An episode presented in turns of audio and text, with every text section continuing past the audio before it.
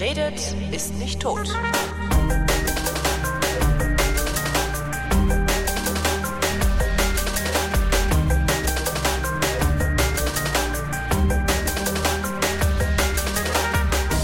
Tag allerseits. Wie man meiner Stimme unschwer anhört, gehöre ich eigentlich ins Bett. Eigentlich.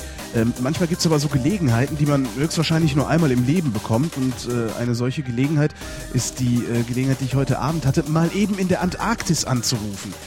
Ja, richtig, in der Antarktis, da wo die Pinguine rumlaufen, äh, Südpol und so, ganz viel Eis, alles weiß, ihr kennt das. In der Antarktis ist die Antonia Ruppel und die ist Wissenschaftlerin. Ähm, ich studiere Geowissenschaften an der Universität Bremen und äh, schreibe meine Masterarbeit dort. Du bist noch Studentin und bist trotzdem in der Antarktis oder ist man auf der Ant ist man an der wie ist man denn eigentlich mit der wo ist man denn da? Also ich, ich würde sagen, ich bin in der Antarktis. Ja. In der Antarktis. Antonia ist in der Antarktis und zwar im Rahmen eines Forschungsprojekts, das heißt GEA2. Das heißt, es gab schon mal eins. Was, was forschten ihr da? Ähm, GEA bedeutet Geodynamic Evolution of Eastern Antarctica und wir gucken uns die wenigen Gesteine an, die man hier in dieser Region findet und studieren die eben. Wie Gesteine? Es Ich dachte, ist das kom- ich, ich dachte, das wäre Ja, alles ähm, Schnee und Eis. 2% der Antarktis ähm, ja, sind Gesteine und der Rest ist mit Schnee und Eis bedeckt. Und hier ragen eben ziemlich hohe Berge aus dem Eis heraus, die wir studieren. Äh, So, so wie man sich das auch dann in der, weiß ich nicht, in der Eifel vorstellt. Ihr fahrt da mit dem Hämmerchen hin und kloppt ein Stück raus und äh, guckt euch dann das Gestein an oder äh, macht ihr das irgendwie auf Ja, ganz- besondere Weise? Also wir haben schon einen Plan, würde ich mal sagen. Wir sind Geowissenschaftler aus verschiedenen Fachbereichen. Wir haben eine Dame dabei aus Gent, die macht hauptsächlich Geochemie. Wir haben Strukturgeologen dabei. Dann haben wir auch ähm, Leute dabei, die ähm, sich äh, die Entwicklung angucken des Gebirges und das äh, Alter datieren von den Gesteinen. Und so kommt dann alles zusammen und gibt hoffentlich ein gutes Bild über diese Region. Was genau lernt ihr daraus, äh, wenn ihr ein Bild über diese Region habt? Weil ist hier nur Stein und irgendwie Geröll und Eis und so. Also wir haben schon ein Ziel und ähm, mein Ziel zum Beispiel ist es, eine ähm, Zone zu kartieren. Ähm, an, ja, wie soll ich sagen, man kann, mh, wenn sich ein Gebirge entwickelt, gibt es sehr viele Störungszonen, wo es auch ähm, ja, Blattverschiebungen gibt. Das heißt, das Gebirge bewegt sich und diese Zone versuche ich hier entlang dieser ganzen Aufschlüsse zu kartieren. Das heißt, wir fliegen mit dem Helikopter jeden Tag ins Gelände und suchen nach Indikatoren, die uns Hinweise geben, wie sich dieses Gebirge entwickelt hat. Das ist eigentlich der feuchte Traum für so dicke Jungs wie mich, ne? jeden Tag mit dem Helikopter durchs Gelände zu fliegen irgendwie. Ja, auf jeden Fall. Also es ist, ist einfach nur faszinierend. Am Anfang gab es einige Probleme, da die Helikopter mit einem Schiff hierher transportiert wurden, das leider für mehr als zwei Wochen im Eis festgesteckt hat. Das hieß, ja, wir müssen uns Skidus nehmen und zwei Stunden ins Gebirge fahren. Ihr müsst euch was War nehmen? aber auch nicht schlecht. Ähm, Schneemobile, solche, ja, Diese Skidus coolen nennen 200 sich. PS Raupenmotorrad-Dinger, die ich auch gerne Ja, hätte. 200, ja, 200 PS nicht direkt, aber ja, sowas in der Richtung. Wie bist denn du Man überhaupt? kann schon, Hm? ja, Man kann schon was? man kann schon ziemlich, ziemlich schnell über das Eis damit fahren. Wie bist denn du überhaupt da runtergekommen? Also ich meine, wir- da fährt man ja nicht einfach mal mit dem Auto oder mit dem Flugzeug, fliegt man ja nicht mal schnell in die Antarktis. Wie, wie kommt man denn dahin überhaupt? Doch, man fliegt ganz schnell mit dem Flugzeug in die Antarktis. Ähm, unsere Reise ging los am 16. Dezember in Bremen. Von Bremen sind wir nach Kapstadt geflogen. Und von dort aus gibt es einen Interkontinentalflug in die Antarktis. Und äh, dieser Flieger ist eigentlich ein altes Militärflugzeug, ausgestattet mit Sitzen nachträglich. Dort gibt es Dixie-Toiletten, immerhin. Und ähm, man landet hier wirklich auf dem Eis. Und von da aus ging es dann weiter zu der Station. Mit diesem Flug kommen Touristen an, Wissenschaftler, alle möglichen Menschen, auch ähm, irgendwelche Teams, die ein Wettrennen zum Südpol machen oder sonstiges. Also schon faszinierend. Teams, die ein Wettrennen zum Südpol machen, also so irgendwie bekloppte Reiche, die nichts Besseres zu tun haben, als zum Südpol zu fahren. Oder sind es auch Wissenschaftler? Eh, äh, nein, das sind irgendwelche Bekloppten, sag ich mal, die dort unbedingt hin möchten. Ähm, du sagtest gerade, da kommen auch noch so Touristen mit. Was sind denn das für Touristen? Ich meine, das oder andersrum gefragt, was macht man als Tourist in der Antarktis? Also auf Mallorca fahre ich immer mit dem Motorrad rum, aber was mache ich in der Antarktis? Äh, ist schon, also ist schon faszinierend. Erstens, dass du auf einem Kontinent bist, wo nicht viele Leute hinkommen. Zweitens gibt es hier Pinguine. Das ist hau hauptsächlich wahrscheinlich die Attraktion für die Touristen und einfach hier gewesen zu sein. Wer kann schon von sich behaupten, dass er Urlaub in der Antarktis gemacht hat? Du? Nicht Nee. viele Menschen. Du machst keinen Urlaub, oder? Ich arbeite hier. Wie sieht denn euer Alltag so aus? Also habt ihr auch Freizeit oder seid ihr wirklich durchgehend am Arbeiten, so wie Astronauten oder sowas? Doch, wir haben schon ein bisschen Freizeit. Also typischerweise begann unser Geländetag morgens um 8 mit dem Frühstück, dann mit dem Einkleiden. Das heißt, es ist hier sehr kalt, meistens so minus 20 Grad. Das heißt, äh, das Einkleiden dauert auch eine ganze Weile und dann geht es eben ins Gelände. Am Anfang eben mit den Skidus. Dann ist man zwei Stunden gefahren, bis man endlich anfangen konnte, Steine zu klopfen. Und mit den Helikoptern ist es natürlich äh, sehr luxuriös. Man fliegt einfach auf äh, den Gipfel eines Berges und läuft runter und lässt sich wieder abholen, wenn man möchte. Und man ist eben ganz schnell von einem Ort zum anderen unterwegs. Ist das sehr einsam da, wo du bist, oder seid ihr so viele Leute, dass du das Gefühl hast, in einem kleinen Dorf zu sein? Also wir sind hier auf einer belgischen Station. Ähm, eine, die Station heißt Princess Elizabeth. Und ja, ist eigentlich eine sehr, sehr hübsche Station. Von innen ausgestattet mit Holz. Und hier auf der Station sind ungefähr im Moment 20 bis 25 Leute. Wir sechs Geologen. Ähm, und dann eben, ja, Leute, die diese Station mitbetreuen, teilweise auch Lehrer, die äh, das Glück haben, hier zu sein und zu berichten, berichten dürfen. Dann auch ein Kamerateam, das uns auch mit ins Gelände begleitet. Also es ist sehr bunt gemischt hier und deswegen auch sehr schön. Man kann sich in allen möglichen Sprachen mit den Leuten hier unterhalten und äh, ja, das Leben hier genießen. Ein Kamerateam, filmen die fürs Fernsehen oder ist, ist es auch eher eine wissenschaftliche Ähm, Dokumentation dann für die Uni? Ja, das ist eine wissenschaftliche Dokumentation, aber vom belgischen Fernsehen. Ah. Aber die sind sehr interessiert an unserer Arbeit und natürlich froh, auch mal mit dem Helikopter ins Gelände fliegen zu dürfen und uns zu begleiten und zu interviewen. Ähm, wie kommst du überhaupt auf die Idee, in die Antarktis zu fahren? Also ich meine, Geologie studieren kann ja jeder, ne? Aber äh, dann zu sagen, oh ja, jetzt fahre ich mal an den Südpol. Mm, Ja, es eigentlich, es war eigentlich nur Glück und äh, einfach nur, ich war zur richtigen Zeit am richtigen Ort. Mein eigentliches Ziel war, meine Masterarbeit auf Mallorca zu schreiben. Und ja, dort ähm, gab es einige Probleme, beziehungsweise es war noch nicht genau klar, ob dieser Antrag, der Forschungsantrag genehmigt wurde.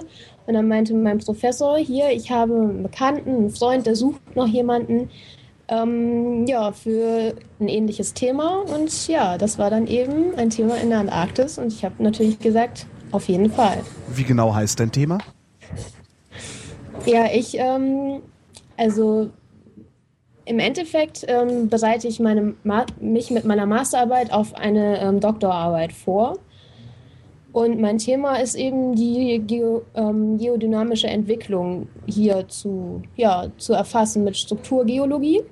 Das heißt, ich gehe ins Gelände mit Kompass und Hammer, messe Schichten ein und ja, nehme Proben und analysiere die dann im Labor und versuche herauszufinden, was diese Zone ist, die man hier im Gelände sieht und ähm, wie sich das Gebirge entwickelt hat. Ist das Grundlagenforschung? Also das ist ist das Grundlagenforschung oder fällt da so, ein, so eine unmittelbare Anwendung bei hinten raus? Ähm, das hier ist eigentlich Grundlagenforschung. Es gibt ähm, japanische Geologen, die diese ganzen Gebirgen, also die ganzen Gesteine kartiert haben, aber eben auch nicht so gut, weil man schlecht in, also an das Gestein herankommt. Und mit einem Helikopter ist das natürlich super. Und wir haben eben die ganzen Daten verifiziert und ähm, nach neuen, nach neuen Sachen gesucht, die die Japaner zum Beispiel nicht gesehen haben. Oder also wir sind wirklich die ersten, die dieses Thema hier bearbeiten. Ähm, du sagtest eben, es gäbe Pinguine. Gibt es noch irgendwas anderes da? Oder nur Pinguine? Also als hier, ähm, hier in der Nähe der Station gibt es keine Pinguine. Pinguine findet man eher ähm, in Küstennähe. Das ist ungefähr 220 Kilometer weit weg. Aber ähm, ja, wie gesagt, wir hatten ja ein Schiff, das zum Beispiel unser frisches Essen gebracht hat, die Helikopter und Material für die Station. Das heißt, dort geht dann, ja, fahren Pistenraupen hin und holen die Container ab und die Leute, die das Glück hatten, dort zu sein, haben auch Pinguine gesehen. Wir Wissenschaftler mussten natürlich an der Station bleiben und arbeiten, aber Bilder habe ich gesehen, aber leider keine richtigen Pinguine. Wächst da unten denn eigentlich irgendwas? Also wenn es schon keine Tiere gibt, vielleicht gibt es ja irgendwelche wahnsinnigen Pflanzen, die bei minus 50 Grad auch noch existieren können oder so. Äh, ich glaube, das Einzige, was es hier gibt, sind Flechten. Sonst findet man keinerlei Vegetation. Das ist einfach nur alles Stein und Weiß. Ähm, und die Steine ragen dann raus. Also wie, wie stelle ich mir das vor? Also wie so ein, es ist wie so ein schneebedecktes Feld oder wie sieht das aus? Nur eben in groß. Kannst dir auch vorstellen, du wärst in den Alpen zum Beispiel oder ja in einer ja so in etwa. Nur dass überall Schnee zum Herum ist und Eis und Gletscher und ein bisschen größer alles, aber wunderschön. Aber jetzt nicht so, also weil ich habe immer so dieses romantische Bild im Kopf, was heißt romantisch, aber wahrscheinlich ist das auch aus irgendwelchen komischen Filmen über, über Scott oder Amundsen oder wen auch sonst. Also eine riesige, flache, weiße Fläche bis zum Horizont, äh, wo man sich völlig drin verliert und eigentlich auch äh, seinen Verstand, weil man überhaupt nichts angucken kann. Das ist gar nicht so. Ähm, doch, ist schon so. Also dieser Gebirgszug erstreckt sich etwa 100, 105, ja, vielleicht auch 200 Kilometer. Und sonst außen herum ist nur Schnee und Eis. Hinter dem Gebirge erstreckt sich ein Hochplateau. Und das ist nur Gletscher, Eis und Weiten. Das ist einfach nur, wenn man dorthin guckt, man, man, man sieht einfach nichts, außer den Horizont ganz weit entfernt. Kommt man damit klar oder bist du damit klargekommen? Also du kommst ja aus einer Stadt, vermute ich mal, ähm, und dann auf einmal so abgeworfen sein im Nichts? Also eigentlich finde ich es sehr, sehr faszinierend. Ich finde es wunderschön hier. Mit den, also wenn man auf den Bergen, solange man noch Berge hat, denke ich, ist das alles in Ordnung. Ja, da hat das, das Auge. Ist einfach, also ich, ich schaue hier auch aus dem Fenster auf diese riesigen Berge und ja, man, man kann das einfach nicht beschreiben, was das für ein Gefühl ist. Man muss einfach hier gewesen sein. Das sagst du und, so äh, einfach. ja, es ist einfach nur wunderschön und den 24 Stunden lang Helligkeit, das, das ist auch etwas, mit dem man ja nicht oft zu tun hat. Ja, das stimmt. Man, man, verliert, man verliert jegliches Zeitgefühl. Das ist manchmal ganz schön anstrengend.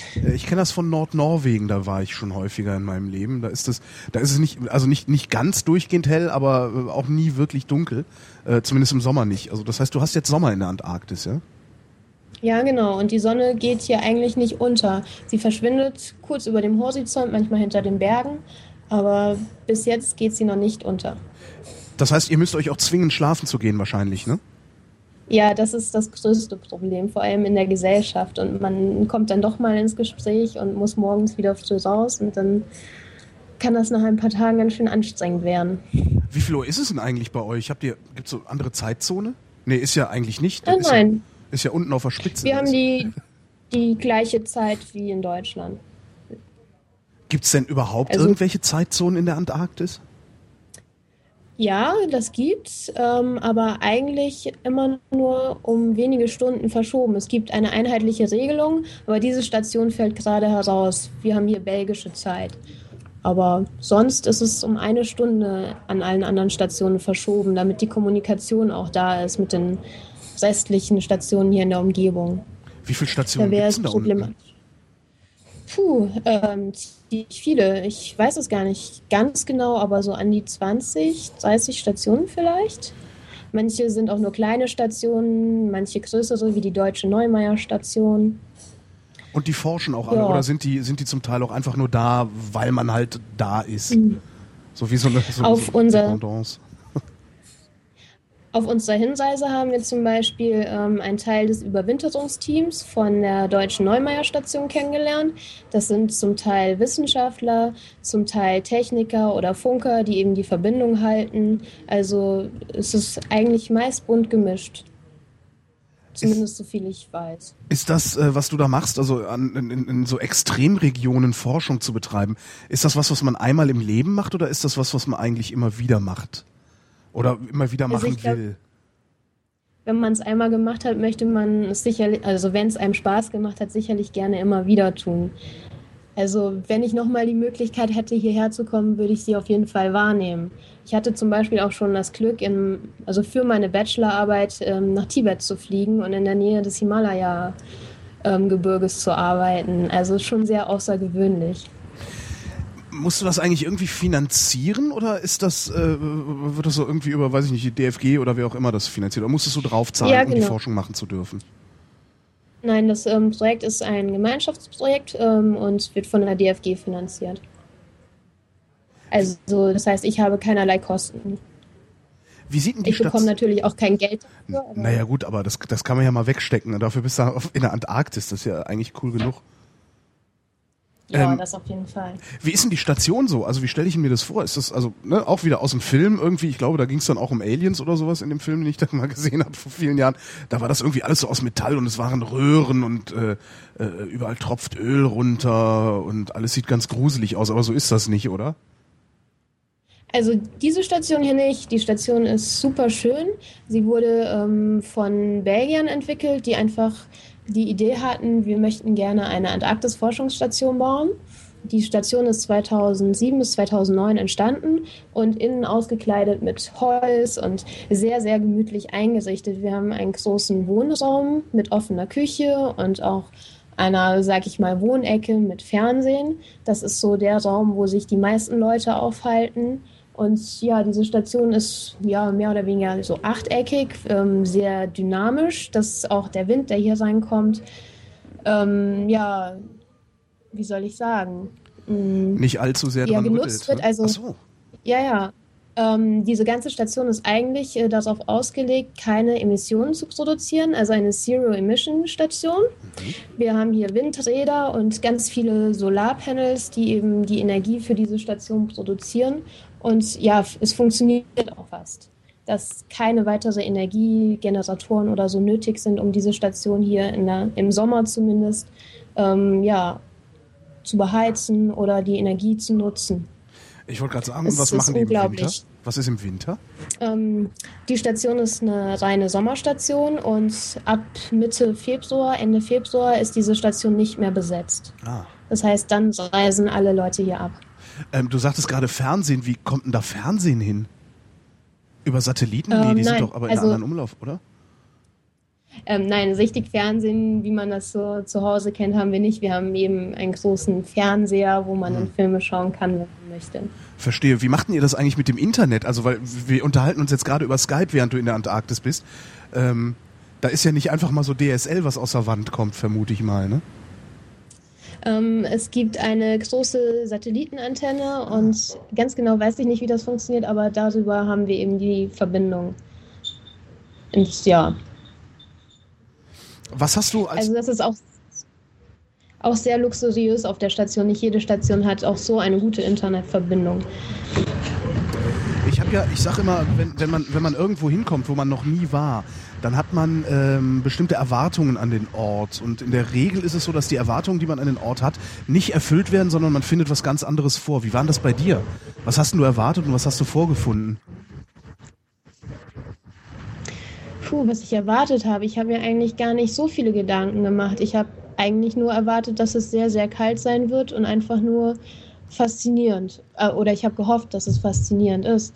Und das hat sich auch bestätigt. Das ist einfach ja, wahnsinnig. Ich dachte eigentlich, ist es viel, viel kälter hier. Dadurch, dass die Luft aber so trocken ist, sind auch minus 20 Grad gar nicht so schlimm.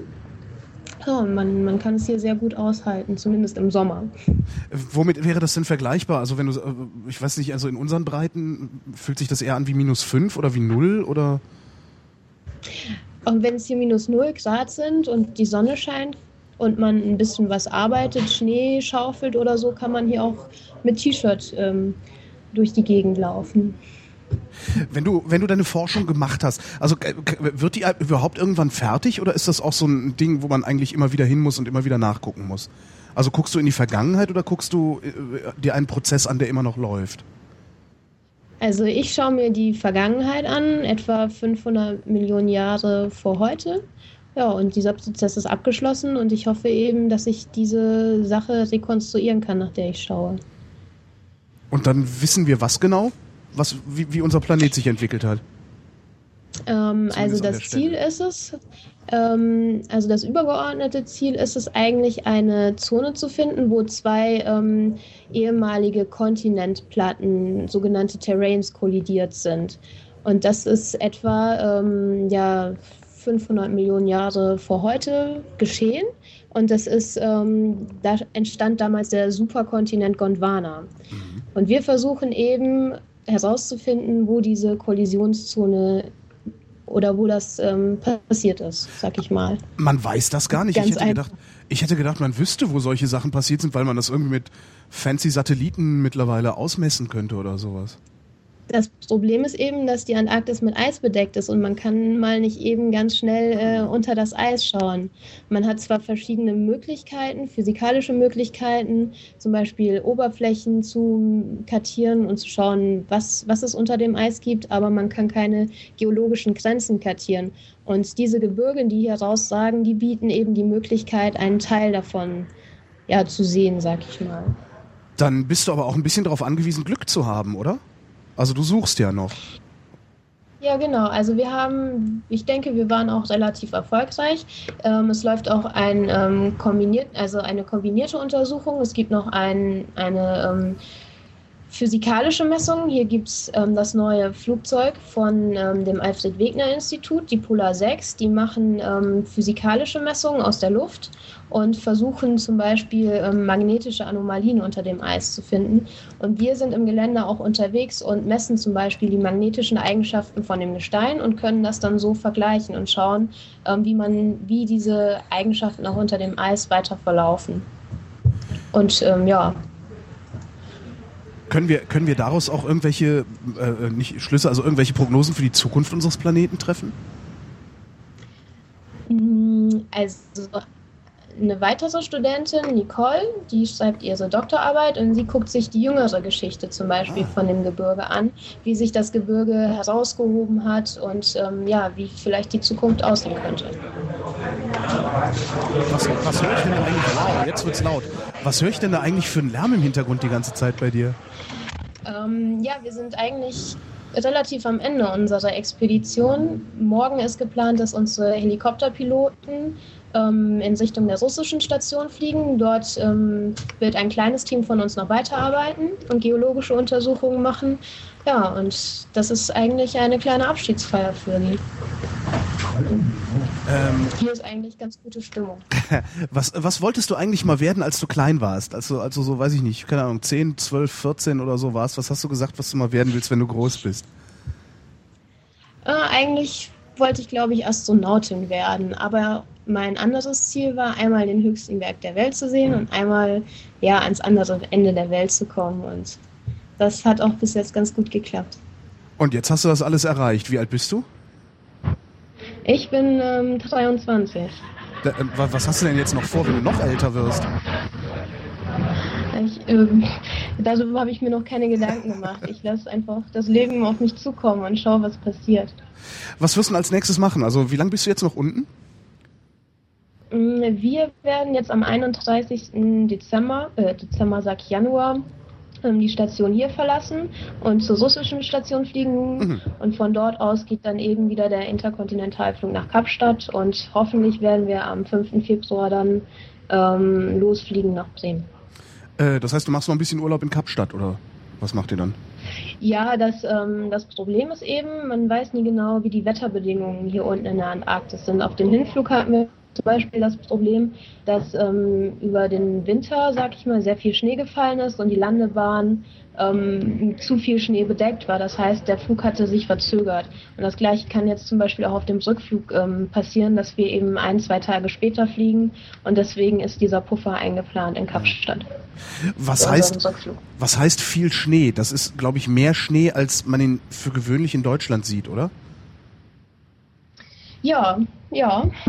Also in, zum Beispiel auch hier die Station, die wurde über den Winter hier in der Antarktis komplett oder fast komplett eingeschneit. Also ich habe es leider nicht gesehen, aber man kann sich das gar nicht vorstellen. Wie, wie hoch ist die? Ähm, die Station? Ja, also wie weit ragt die raus, Oder, wenn die, wenn die, wenn die komplett ähm, eingeschneit die Station liegt auf einem, einem kleinen Gesteins- oder auf einem ähm, Gesteinsrücken und äh, sagt vielleicht, keine Ahnung, geschätzt 10, 15 Meter heraus. Und das war komplett weg? Und, ähm, ja, also zumindest mussten die Eingänge freigeschaufelt werden und die ganzen, also im, bis jetzt sogar sind noch die ganzen ähm, Solarpanels ähm, teilweise vereist und noch nicht freigeschaufelt, weil der Schnee eben auch so hart ist, dass die möglich oder dass es sehr schwierig ist, das alles freizulegen. Und das, das, das heißt, ihr müsst im Grunde, wenn ihr dann da ankommt äh, zur Sommerstation oder die Wissenschaftler, äh, die dann da ankommen, müssen erstmal die komplette Station freischaufeln oder taut das von alleine auch mal auf? Nein, äh, die Wissenschaftler müssen das überhaupt nicht tun. Es gibt hier ein ähm, technisches Team und die kommen meistens ja wenige Wochen vor uns hier an und ja, arbeiten hier auf der Station. Das sind Ingenieur, ähm, ja, Ingenieure, alles Mögliche, die eben diese Station am Laufen erhalten. Und wir Wissenschaftler dürfen einfach nur hier sein und forschen, das Leben genießen. Paradiesische Bedingungen. Der Hausmeister macht sauber. Ähm, wie ist denn so mit ja, so in etwa. Wie ist denn mit warmem Wasser und sowas? Äh, wird das rationiert oder ist die Station tatsächlich so gut ausgestattet, dass ihr da pff, den ganzen Tag duschen könnt, wenn ihr Lust habt? Ähm, nee, das nicht, aber es gibt ja auch ähm, eine Person, die eben für das ähm, Wassermanagement verantwortlich ist. Es gibt ja sehr viel Schnee, zum Beispiel für Frischwasser wird Schnee geschmolzen und Mineralien hinzugegeben. Und ähm, es gibt ja auch ein sehr ausgeklügeltes System. Zum Beispiel ähm, ja, achtet dieser Wasseringenieur darauf, dass das Wasser immer rein ist. Und es gibt Bakterien, die eben dieses Wasser immer wieder aufbereiten. Ja, und der ist einfach dafür da, das System hier am Laufen zu halten. Man darf zwar jeden Tag duschen, aber man darf auch äh, nur eine bestimmte Zeit lang duschen. Aber sonst haben wir eigentlich immer warmes Wasser, fließend Wasser. Manchmal kann es vorkommen, dass das System eben ähm, abstürzt, sag ich mal, und dann gibt es immer noch Notfallpläne, aber das ist zum Glück bis jetzt nur für ein paar Tage vorgekommen. Habt ihr eigentlich eine Küche? Also kocht ihr selber? Also ich meine Küche im Sinne von da ist ein Koch und ihr kommt vom von der Arbeit in, in wie, wie heißt denn das, wenn ihr draußen arbeitet? Im Felde? Ja, Geländearbeit. Geländearbeit. Und, ja, und dann kommt ihr zurück und dann ist gekocht oder kocht ihr dann auch noch selber? Genau, äh, wir, wir haben hier einen Koch auf der Station und Super. der sorgt für unser leibliches Wohl. Aber ähm, ja, sonntags hat allerdings das ganze Team auf der Station frei und dann werden eben Freiwillige gesucht, die auch einmal das Kochen übernehmen. Antonia. Also ist das wirklich sehr luxuriös. Klingt so. Haben wir irgendwas vergessen? Ja, es ist schade, dass ich so bald wieder gehen muss. Ich würde gerne noch ein bisschen länger hier bleiben. Ja, was müsstest du denn tun, um da länger bleiben zu können, beziehungsweise noch mal hinfahren zu können? Ja, ähm, hoffen, dass, ja, weiß ich nicht, hoffen, dass die Forschung hier so interessant ist oder dass das Thema so interessant ist, dass hier weiter geforscht werden soll, dass wir Geld dafür bekommen und dass ich so gute Arbeit leiste, dass ich wieder ausgewählt werde. Das heißt, es gibt mehr Bewerber, als äh, dann hinterher zur Station fahren dürfen. Ja, wer hat schon die Möglichkeit, ähm, oder ja, klar, es ist natürlich für viele Leute super, hier in die Antarktis zu kommen und natürlich auch wünschenswert. Das heißt, man steht in einem Konkurrenzkampf, aber man hat hoffentlich, ja, ich hatte halt das Glück, hierher zu kommen. Also wenn ich also, also, wenn ich also jetzt äh, irgendwie anfangen würde zu studieren, ähm, was müsste ich tun, damit ich mehr oder weniger davon ausgehen kann, dass ich irgendwann auch mal auf so eine coole Forschungsstation darf? Mir jetzt schon Gedanken machen, was in vier Jahren möglicherweise geforscht werden würde? Ich weiß, nee, ich glaube, das würde nicht funktionieren. Es gibt eben immer verschiedene Forschungsanträge und man muss halt schauen, welche Stellen ausgeschrieben sind und einfach das Glück haben, diese Stelle dann zu bekommen. Du hast eindeutig zu oft Glück gesagt heute Abend. ja, es ist für mich auch immer noch unglaublich, dass ich hier bin. Und ja, ich denke, dass es auch ein bisschen Glück ist. Was du da geforscht hast jetzt, äh, du sagst ja, du machst deine Masterarbeit gerade. Reicht das denn für deine Doktorarbeit oder musst du noch mal irgendwie dahin oder woanders hin, um äh, für die Doktorarbeit noch weitere Daten zu sammeln? Mm, Also die Masterarbeit ist nur ein kleiner Teil von dieser ganzen Untersuchung. Das heißt, ich habe im Gelände mir Dinge angeschaut und diese Sachen werde ich auswerten. Und zum Zweiten habe ich auch sehr, sehr viele Proben genommen, Gesteinsproben. Und das schaffe ich in der kurzen Zeit von der Masterarbeit natürlich nicht, diese Sachen alle auszuwerten. Und deswegen ist die Idee, eine Doktorarbeit anzuschließen. Warum, warum nimmst du Gesteinsproben da unten? Ist das Gestein da unten anders als anderswo auf der Welt? Wahrscheinlich ist es eine dumme Frage für einen Geologen, oder? Ähm, es ist einfach, ja, man, man, benötigt eben die Informationen, um herauszufinden, was damals passiert ist. Zum Beispiel unter welchen Temperaturen, und Druckbedingungen sich zum Beispiel Falten entwickelt haben, aus welcher Richtung der Druck kam, wie sich eben dieses Gebirge entwickelt hat, in welche Richtung es sich bewegt hat. Und das kann man anhand von diesen Gesteinen sagen. Man, was ich wahrscheinlich machen werde, ist, ich nehme dieses Gestein, zerschneide es und gucke mir ganz, ganz dünne Scheiben von diesem Gestein an und kann dann eben sagen, wie sich zum Beispiel diese ja, Gesteine verformt haben. Du kannst anhand des Gesteins erkennen, was für Druckverhältnisse geherrscht haben? Ganz genau. Damit hätte ich jetzt aber auch nicht gerechnet. Äh, ja, ich kann zumindest sagen, aus welcher Richtung ähm, der Druck kam. Denn man hat bestimmte ähm, ja, Mineralien, die eben auf verschiedene Temperaturen und Druckregime re reagieren und bestimmte Formen ausbilden oder ja bestimmte Hinweise darauf, darauf liefern, was, was eben passiert ist. Äh, äh Druck aus welcher Richtung? Im Sinne von, ähm, von, von draußen? Ja, wir, wir, hm? Wir schauen uns hier eben ein Gebirge an und dieses Gebirge muss ja irgendwie entstehen. Und ein Gebirge entsteht eben, wenn zum Beispiel zwei Kontinentalplatten oder kleinere Platten miteinander kollidieren. Mhm. Und wir versuchen eben herauszufinden, wie das passiert ist. Also und du kannst aber, wenn, wenn ja. du sagst, wenn du sagst, aus welcher Richtung der Druck kommt, du kannst also sehen, ob der Druck von links oder von rechts kam oder eher so von, von unten oder von oben. Ich kann mir das gerade gar nicht vorstellen. ist, auch, ist auch sehr, sehr schwierig zu ähm, sagen. Also ich gucke mir eine Zone an, das nennt sich Scherzone und hier sind eben ähm, nach der Gebirgsbildung zwei Platten mehr oder weniger aneinander vorbeigeziftet. Das heißt, ähm, man steht auf einer Seite, guckt auf die andere und die Platte hat sich nach rechts bewegt. Und das kann man zum Beispiel sehen. Anhand einer, einer vergleichsweise kleinen Gesteinsprobe sogar. Oder nur im Kontext genau. der Gesteinsprobe zum Gesamtgebirge? Also wir, ich habe ähm, an sehr vielen Aufschlüssen entlang dieser Zone Proben genommen zum Beispiel und gucke mir eben an, wie das überall aussieht und ob das vergleichbar ist zum Beispiel. Oder ich ähm, habe eben Mineralien, die bestimmte Formen ausbilden und dann kann ich eben sagen, so ist das vermutlich passiert. Oder ich habe zum Beispiel Gesteine verfalten ja auch unter bestimmten Temperatur- und Druckverhältnissen. Und dann kann man sehen, die Falte liegt so und so im Raum und dann kann ich sagen, es muss der und der Druck geherrscht haben, um diese Falte zu generieren. Was ist ein Aufschluss? Du sagtest, du hättest an verschiedenen Aufschlüssen Steine gesammelt. Ähm, Aufschluss nennt ein Geologe eben den Ort oder ja das Gebiet, wo er eben an das Gestein herankommen kann. Und für uns ist natürlich interessant das Gestein, ähm, was genau an diesem Ort ist. Wir suchen kein Geröll oder heruntergefallenes Gestein, was vielleicht von oben gekommen ist, sondern das muss genau von diesem Ort kommen, um sicher zu sein, dass es eben das ist. Und das ist eben der Aufschluss für den Geologen. Mhm. Eigentlich aufgeschlossenes Gestein. Verändert sich denn eigentlich, also das, das, das, das, die Antarktis ist ja das, das, was ich ja auch sehr faszinierend finde, ich musste, glaube ich, auch irgendwie Mitte 20 werden oder sowas, um überhaupt mitzubekommen, dass die Antarktis nicht bloß aus Eis besteht. Ähm, verändert sich das Gestein darunter eigentlich noch oder ist das Ding jetzt fertig?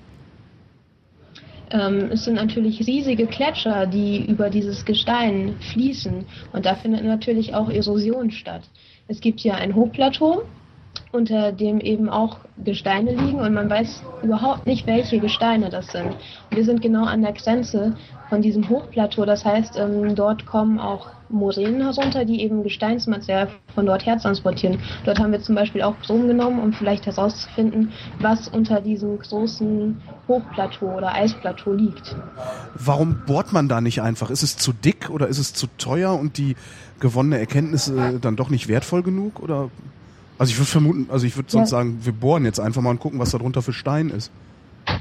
Ja, es gibt sehr viele Forschungsbohrungen. Viele sind auch an, an dem Eis interessiert. Das Eis speichert ja auch zum Beispiel Informationen über die Atmosphäre. Aber ja, die Fläche ist einfach viel zu riesig, um sagen zu können. Man kann, man kann eben punktuell Proben nehmen, aber man kann eben nicht jeden Zentimeter zum Beispiel bohren. Das verändert sich ja auch unter dem Eis, das Gestein. Also ist ja nicht überall das Gleiche, sag ich mal. Und es gibt keine Technologie, mit der man durch das Eis durchgucken kann. Ähm, man kann durch das Eis durchgucken und Oberflächen bestimmen, was, welche, ob, was darunter liegt, ob dort Gebirge, ein Gebirge drunter liegt oder eher plane Flächen. Aber man kann nicht sagen, welche Zusammensetzung zum Beispiel diese Gesteine haben. Weil im Fernsehen können die das man, immer in den Raumschiffen. Ja, man, man kann zum Beispiel eben, was wir machen, magnetische Messungen machen und sagen, okay, wir haben diese magnetische Eigenschaft und das könnte dies und dies Gestein sein. Deswegen gehen wir zum Beispiel auch ins Gelände und nehmen Proben und sagen, okay, das Gestein hat hier zum Beispiel diese magnetische Eigenschaft und wir können das unter dem Eis in diese Richtung verfolgen. Das kann man tun, aber eben auch nur, wenn man Gesteinsaufschlüsse hat. Man braucht eben immer einen Vergleich um solche Analysen zu machen. Also brauchst, du brauchst im Grunde wie so ein Hund eine Geruchsprobe und kannst dann sagen, okay, da geht's weiter. Ja, so, so, zum, ja, so in etwa. Aber das funktioniert eben auch nicht für alle Teile der Antarktis. Schrumpft die eigentlich, die Antarktis? Weil das heißt doch immer, dass äh, der Planet sich erwärmt. Ähm, kommt das, das da unten gar nicht an? Also ich meine, man sieht es ja überall, dass, dass, dass, dass äh, Wasserspiegel steigen und sowas, aber vielleicht ist es da unten ja so kalt, dass es gar nichts ausmacht. Oh, ähm, doch, also es gibt Gebiete, wo eben viel mehr Eis abschmilzt, aber es gibt auch Gebiete, wo ähm, ja im Winter sehr viel Niederschlag oder Schnee dazukommt. Also es verändert sich natürlich hier unten, aber ähm, in welcher Richtung und wie, das wird auch von sehr vielen Wissenschaftlern bearbeitet und erforscht und diskutiert. Aber das ist leider nicht mein Themengebiet. Ach so. Also, ja, nee, du hast es ja eher ja, mit Steinen als mit Eis, ja klar. Hm. Genau. Aber klar, ähm, in manchen Zonen schmilzt eben mehr Eis ab und ja, in manchen kommt eben was dazu. Das verändert sich natürlich auch wieder, genauso wie die Gletscher fließen und ihr, äh, ihre Massen verlagern. Ist die Antarktis ähm, eigentlich ist, ist die gut erforscht oder ist das noch ein weißer Fleck? Ähm, in welchem Sinne? Also das wüsste ich jetzt auch gerne. Es ist ja sehr vieles ist ja einfach nur von Eis bedeckt und ähm, ja, wir schauen uns eben einfach nur die wenigen Steine an, die man hier sehen kann. Aber ich glaube, es sind einfach, also oder die Zeit, in der hier Forschung betrieben wird, ist einfach noch viel zu kurz, um alles herausgefunden zu haben. und ähm, die technischen Möglichkeiten sind einfach, ja, die entwickeln sich auch immer weiter. Und je weiter die sich entwickeln, desto mehr neue Sachen gibt es eben zu erforschen. Ja, so geht Wissenschaft. Ja. ja. Wenn du nach Hause kommst, was wirst du als erstes machen? Puh, ähm, darüber habe ich noch nicht nachgedacht. Ähm, wahrscheinlich meine Familie besuchen und erstmal die ganzen Eindrücke ja, davon erzählen, wie es war, Bilder zeigen und ja, die Gemeinschaft genießen. Was, Jetzt wird es gerade wieder ein bisschen laut bei dir, also dein, dein Mikrofon, entschuldige. Äh, was, ähm, ich ganz schlecht. Ja, es gibt immer mal so ein Rauschen, aber wenn das, wenn das eine Satellitenverbindung ist, über die wir das machen, dann darf die äh, Klangqualität auch mal ein bisschen schlechter sein, als wenn wir das über Drähte schicken, das Signal. Ähm, was, was war denn das Beeindruckendste da unten dann? Äh, für mich das Beeindruckendste war, aus dieser Militärmaschine auszusteigen und wirklich meinen Fuß auf das ewige Eis zu setzen dieses Gefühl war einfach Wahnsinn. Man kommt aus diesem dunklen Flugzeug heraus, ohne Fenster, mit einer Gletschersonnenbrille und sitzt in, in das helle, weiße, lichtüberflutete Eis. Das ist einfach nur wahnsinnig. Unglaublich. Und wie lange hält dieses ja, Gefühl von Wahnsinn? Äh, das hält immer noch an. Ah. Ich habe ja, es ist vor allem für mich auch das erste Mal, zum Beispiel Skido zu fahren oder ich bin auch das erste Mal hier mit einem Helikopter geflogen. Ich habe jetzt auch ähm, vor kurzem ein Zelt aufgestellt, weil ich gesagt habe, wenn ich schon mal in der Antarktis bin, dann möchte ich auch gerne mal draußen geschlafen haben. Also es ist einfach, man kommt auf ziemlich verrückte Ideen und man, man erlebt hier einfach die Natur. Entschuldige, man kann draußen, also da holt man sich doch den Tod, wenn man da draußen schläft. Nein, eigentlich nicht. Also dadurch, dass die Sonne ja den ganzen Tag über scheint, erhitzt sich das Zelt auch. ähm, relativ gut. Zumindest morgens wird man wach und äh, entkleidet sich erstmal aus dem Schlafsack und kann mit T-Shirt sogar im Zelt liegen. Aber nur im also Zelt, draußen, draußen nicht, oder? Dafür ist es dann zu kalt für T-Shirt. Ja, ganz genau. Dann muss man sich wieder warm einpacken. Ja, aber ähm, die, die Zelte sind auch so gut und die Ausstattung ist einfach nur ja sehr luxuriös. Ist die äh, winterfeste Klamotte, die du da unten trägst, äh, musstest du die selber kaufen oder gehört die zur Station und man leiht die sich da aus? Wir wurden, ähm, also die, die ähm, Expedition ist ja von der Bundesanstalt für Geowissenschaften und Rohstoffe ähm, organisiert worden und die stehen im Kontakt mit dem Alfred-Wegener-Institut für Polarforschung in Bremerhaven und von denen sind wir auch ausgerüstet worden. Das heißt, ich habe drei Seesäcke voller warmer Kleidung bekommen, ausgehend von Socken, Schuhen, Handschuhen, Mütze, Overalls, Jacken und ja, Schlafsack, alles, was man hier so brauchen kann. Und die Sachen sind auch wirklich, wirklich warm. Wo wirst du, wo wirst du als nächstes hinfahren und Forschung machen? Weißt du das schon? Hoffen, hoffentlich wieder in die Antarktis. Dann wünsche ich dir alles Gute dabei. Antonia, ich danke dir. Ja, herzlichen Dank ebenfalls. Antonia Ruppel, Masterstudentin an der Universität Bremen und zurzeit in der Antarktis. Die mindere Klangqualität und unsere Latenzen bitte ich zu entschuldigen. Wir hatten den Weltraum dazwischen. Ich bin Holger Klein und danke für die Aufmerksamkeit.